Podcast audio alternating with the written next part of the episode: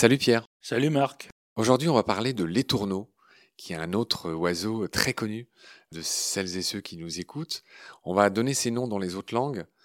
En allemand, c'est der Star, ça s'écrit comme une star. En anglais, une star, une étoile. Der Star en allemand. Starling en anglais. Estornino en espagnol. Estorno en italien. Donc là, on devine une racine commune. Pierre, étourneau, étourdi. Est-ce le même combat? Est-ce la même racine?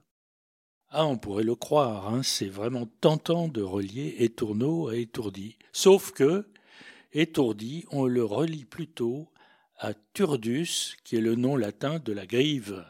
Car la grive, elle s'étourdit littéralement en se gavant de raisin notamment, et euh, c'est a priori de son comportement que vient la notion de étourdi. Simplement, étourneau, ça ressemble Bon, on a le droit de traiter d'étourneau quelqu'un qu'on trouve étourdi. Hein. Alors, bon, étourneau, ça vient du latin sturnus. Et alors, sturnus euh, prend des formes comme étourneau, comme starling, star. Tu viens de faire une remarque très importante. Tu remarques que l'allemand star, eh ben, c'est comme l'anglais star, étoile. Petite étoile d'ailleurs. Le suffixe ling en anglais désigne quelque chose de tout petit. D'accord, mais non, mais l'allemand star, c'est comme l'anglais star étoile. Et effectivement, l'anglais starling, c'est comme petite étoile, sachant que en allemand l'étoile c'est Stern, mais qui n'a aucun rapport avec la sterne dont on a parlé à propos de l'hirondelle. Bon, mais tout cela pour dire que on peut faire un rapport entre ces noms de l'étourneau et une racine indo-européenne, star, qui veut dire étoile. Pourquoi? Euh, Notamment à la période nuptiale, le mâle de l'étourneau a un plumage comme étoilé, plein de petits points blancs très visibles, très nets.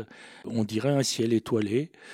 Donc, ce rapport entre étoile et nom de l'étourneau existe bien. Existe bien. Existe bien. D'accord, Pierre, merci de m'avoir appris ça. Tu racontes dans ton livre qu'il existe 108 espèces d'étourneaux dont le plus connu en Europe est l'étourneau sansonnet, Sturnus vulgaris, on l'aura tout dit, c'est Linné qui l'a baptisé comme ça, étourneau sansonnet. Pierre, est-ce qu'on sait d'où vient Sansonnet Oui, petit Sanson. Il y a un bon nombre d'oiseaux qui ont euh, un nom euh, relié à un prénom. On pense au Martin pêcheur. Voilà, Martin en donne un certain nombre. Pierre aussi, avec perroquet, perruche, ce sont des noms qui se relient à Pierre. Il y a la marouette, qui vient de Marie. Il y a aussi le jet qui se relie à un nom romain, Gaius, qui était aussi un nom d'homme, donc Sansonnet, le petit Samson. D'accord, Pierre. Je voulais finir par quelques infos sur les étourneaux. Je commencerai par dire que il ressemble un peu au merle de loin, mais toi qui adores les merles, tu sais qu'ils ne se déplacent pas pareil. Le merle, il sautille. Il est d'ailleurs beaucoup plus gros que l'étourneau. Il a des plus longues pattes. Donc voilà. Donc euh, bien qu'ils se ressemblent, ils n'ont pas le même plumage, hein, tu l'as dit, celui de l'étourneau présente des espèces de petites euh, taches qui rappellent les étoiles, c'est ce qui lui a donné son nom, tu l'as dit.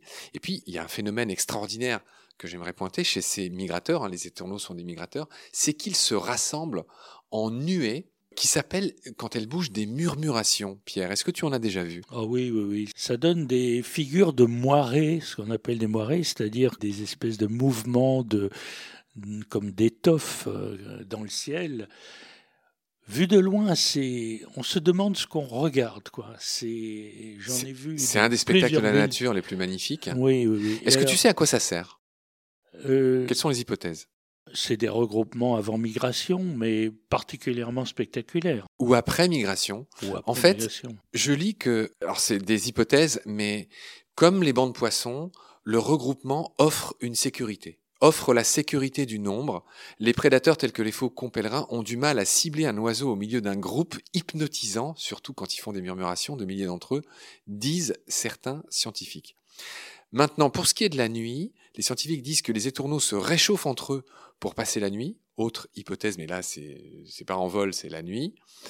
Et que le fait d'être ainsi en très grand nombre leur permet de s'échanger plus facilement des informations avec leurs congénères sur les zones où il y aurait plus de nourriture que dans d'autres.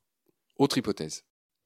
Ce qui est très surprenant, j'ai lu aussi que on passe sans transition, si j'ose dire, de ce comportement extrêmement grégaire, c'est le moins qu'on en puisse dire, à un comportement complètement individuel lorsque la nidification se fait, que des couples se forment, l'oiseau redevient complètement indépendant de ses congénères. Oui. On a oublié de dire que les étourneaux sont monogames. Ils restent ensemble voilà, toute leur vie. donc ça va dans le même sens. Et puis alors il y a le chant. Tu parlais d'une comparaison avec le merle. Bon, on n'a pas envie de comparer au merle quand euh, un arbre est envahi de ces nuages des tourneaux qui piaillent d'une manière incroyable et plutôt euh, désagréable qu'autre chose. Par contre, à nouveau, quand les tourneaux est en période nuptiale et qu'il chante au sens du mâle qui chante vis-à-vis -vis de la femelle, alors là on est sidéré des sons qu'il peut faire des milliers d'imitations même. On dit qu'il peut imiter le miaulement d'un chat ou, ou euh, un autre oiseau voisin. C'est vraiment très étonnant. Il prend aussi des postures euh, en écartant les ailes légèrement, en vibrant euh, de toutes les plumes de son corps. C'est surprenant. Voilà en tout cas ce qu'on pouvait dire sur euh, les tourneaux. Pierre, merci beaucoup pour tes lumières. On sent que c'est euh, tout ce qui se ressemble à un merle te plaît beaucoup. Merci pour tes lumières, Pierre. On se retrouve très vite pour d'autres animaux. Prends soin de toi. Salut. Salut Marc.